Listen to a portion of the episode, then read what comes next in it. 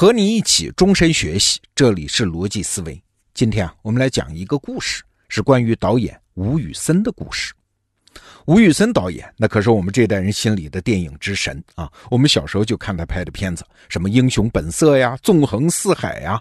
后来他到好莱坞发展，拍了《变脸》和《碟中谍二》，票房成绩也是很好的。好了，到了两千年前后呢，吴宇森接受了米高梅公司的邀请，去拍一部大片什么呀？战争大片《风雨者》。这部电影在当年是万众期待啊！故事背景是二战时期的太平洋战争，男主角是当时的一线巨星尼古拉斯凯奇。光是片场的工作人员两三千名啊，而且拍戏用的坦克呀、电报机啊，都是二战时候留下来的真家伙呀。剧组的发布会，你猜是在哪儿开的？在白宫开的啊！总统布什去帮忙站台，影响力可想而知吧。不过开拍之后，这吴宇森导演的运气不太好啊！影片刚在夏威夷开机，就开始下暴雨。那原计划要拍的大场面的战争戏，就只能停工啊！这雨一下就是整整两个星期。那制片人就急坏了，他负责管钱啊！制片人一个电话打给吴宇森，说：“吴导演，我们很尊敬你啊，但是天气不好是你导演的事儿，责任不在我们制片方。”无论如何，你得想办法把这两个星期的进度给我赶上去。那你要是吴宇森导演，听完这话是不是也很郁闷？这老天爷要下雨，能怪我吗？这属于不可抗力，我能咋办呢？但制片人不管那么多啊，给吴宇森下了个指令，说吴导演，你现在有两个选择，一个呢是把这两个星期的戏直接删掉，别拍了啊，后期剪辑你再想办法。那另外一个选择呢，是从后面的剧本里面删掉两个星期的戏份总之，务必要在计划内拍完这部电影，不仅时间上不能超，预算上也不能超。哎呀，听到这儿你可能会觉得不可思议啊！拍电影那是艺术创作哎，又不是在工厂流水线上拧螺丝，它多少有点靠天吃饭的意思啊！为了拍好一部电影，等两个星期怎么了？为了赶进度，就随便删剧本，这也太简单粗暴了吧！好，这笔账你要是站在吴宇森导演的角度来算，再怎么吐槽，哎，你都合情合理。但是今天咱们换个角度啊，来算算另外一笔账，你或许对这个问题的看法就不同了。刚才我们说了，《风雨者》这部电影的剧组有两三千人。这么多人的衣食住行工资，还有各种什么场地、服装、道具、器材租赁的租金、折旧费用等等，杂七杂八加起来，你知道一天的花销是多少吗？粗略估计啊，四十多万美金。那剧组因为暴雨停工两个星期，就花出去差不多算算人民币五千万。这在二十年前的美国电影业也不是个小数目啊。这还只是明面上的。那还有看不见的损失呢？我们就拿男主角尼古拉斯凯奇来说，当年他可是大明星啊，拍一部电影的片酬两千万美金，而且片约那是一部接着一部。好了，如果这一部《风雨者》拖延太久，耽误了他下一部戏的档期，请问这个损失谁来负责呢？如果他到点儿，他必须进入下一个剧组，把这个剧组干在这儿，那这个损失又由谁来负责呢？还有啊，像《风雨者》这样的大制作，后面往往跟着是一整套宣传、营销、全球发行、院线上映、衍生品开发一系列流程。如果电影没有按时拍完，后续的所有节奏都会打乱。要知道啊，一部好莱坞大片的宣传预算经常要占到制作成本的一半左右。就拿《风雨者》来说，它的制作成本一点二亿美金，宣传费用接近五千万美金呐。那其中相当一部分在电影开拍以前就已经预付出去了啊，比如该定的场地呀、该买的广告位啊等等。好了，现在你计划一变，这里面无形的浪费，那都是算都算不过来啊。嘿嘿，看看算完这笔账之后，你或许能理解啊，为什么制片人会对吴宇森下达这样一个指令了。在一个高度工业化的环境里面。拍电影，他靠的不是导演一个人的才华，他依靠的是一个人员庞杂、分工细致、合作紧密的协作体系。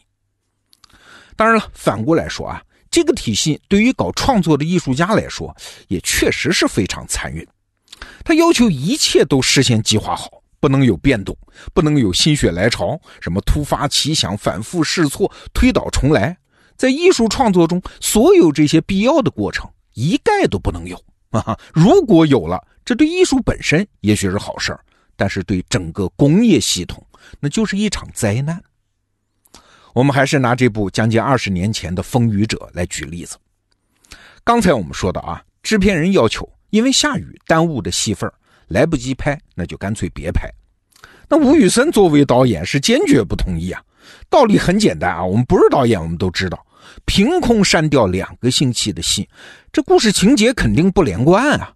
这对导演来说，就相当于犯了一个很低级的错误，这不是砸自己的招牌吗？好了，商量谈判啊，吵架，最后制片人没辙，说行吧。全部完工之后，你可以补拍现在删掉的戏份但是请注意有一个条件，就是拍这部分戏份所花的钱你自己掏腰包。你听听看啊，为电影公司老板干活，因为天灾下雨还要自掏腰包，哪有这个道理啊？但是要知道啊，这已经是当时米高梅电影公司，也就是制片人那个方面最大程度的让步了。制片人之所以松口让步，其实是有隐情的。当时米高梅呢是连年亏损啊，正处于崩盘的边缘，所以他们是把最后的希望全部压在《风雨者》这部片子的票房上啊，盼着他打个翻身仗。再加上吴宇森此前的效果很好嘛，什么变脸呀、碟中谍二，那票房很好的，所以米高梅才咬咬牙答应了吴宇森的要求，但是还是说这个钱你得自己掏。那吴宇森作为著名的导演也非常认真啊，按自己的想法把该补拍的戏份全补拍了，补做的特效也完成了，而且是自掏腰包。刚才我们说了啊，摄制组一天的消耗四十多万美金，再加上其他费用，吴宇森一天要补掏的费用是将近一百万美金。那据说这部电影拍完之后，吴宇森的个人账户也快清零了。但是很可惜啊，这一番苦心并没有换来好的结果啊！《风雨者》这部电影原定的上映日期是二零零一年的六月份，哎，为什么定这个日子呢？它是精准的瞄准了暑期档啊，这可是北美电影市场上一年到头最火爆的档期，各大电影公司是削尖了脑袋要往里钻啊！如果能在暑期档站住脚跟，那一部电影的票房就有了很大的胜算。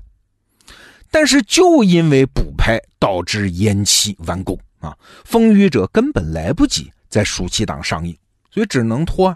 好，预定拖到十一月份。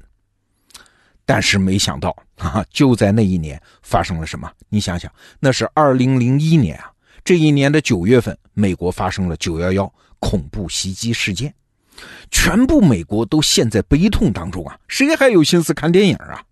特别是《风雨者》这样的二战题材啊，显得既敏感又不合时宜，所以只能继续推迟啊，三番五次的拖延调档期，最终啊，这部总成本高达一点七亿美金的《风雨者》在第二年上映，全球票房只有七千七百万啊，这七千七百万可不是归电影公司有啊，电影公司只能分到其中很少的一部分，所以是亏得血本无归。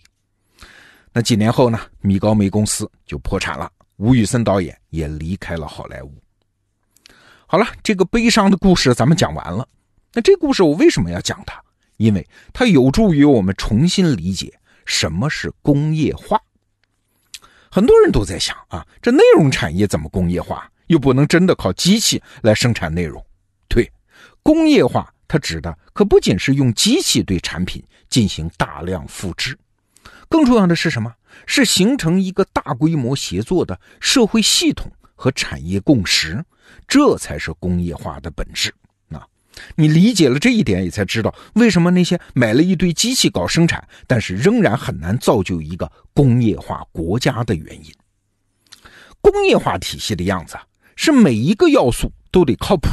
都有明确的边界、明确的接口、稳定的交付质量、可预期的交付时间，大规模的协作才有可能嘛？产业的能量才能通过大量的社会协作爆发出来嘛？美国电影业之所以超越电影的故乡欧洲，它就是因为这一点。那做到这一点很难吗？通过刚才我们讲的故事，你知道了，很难的。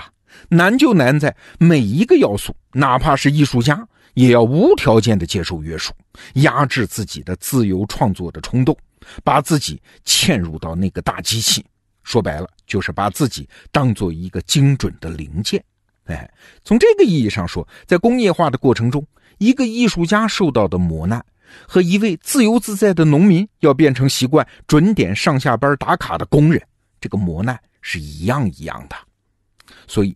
工业化本质上是人类合作的扩展，但同时也是个性的自我约束啊。所以，我们经常听到那句话：在工业社会，靠谱远远比能干要重要。好，这个话题我们就聊到这儿。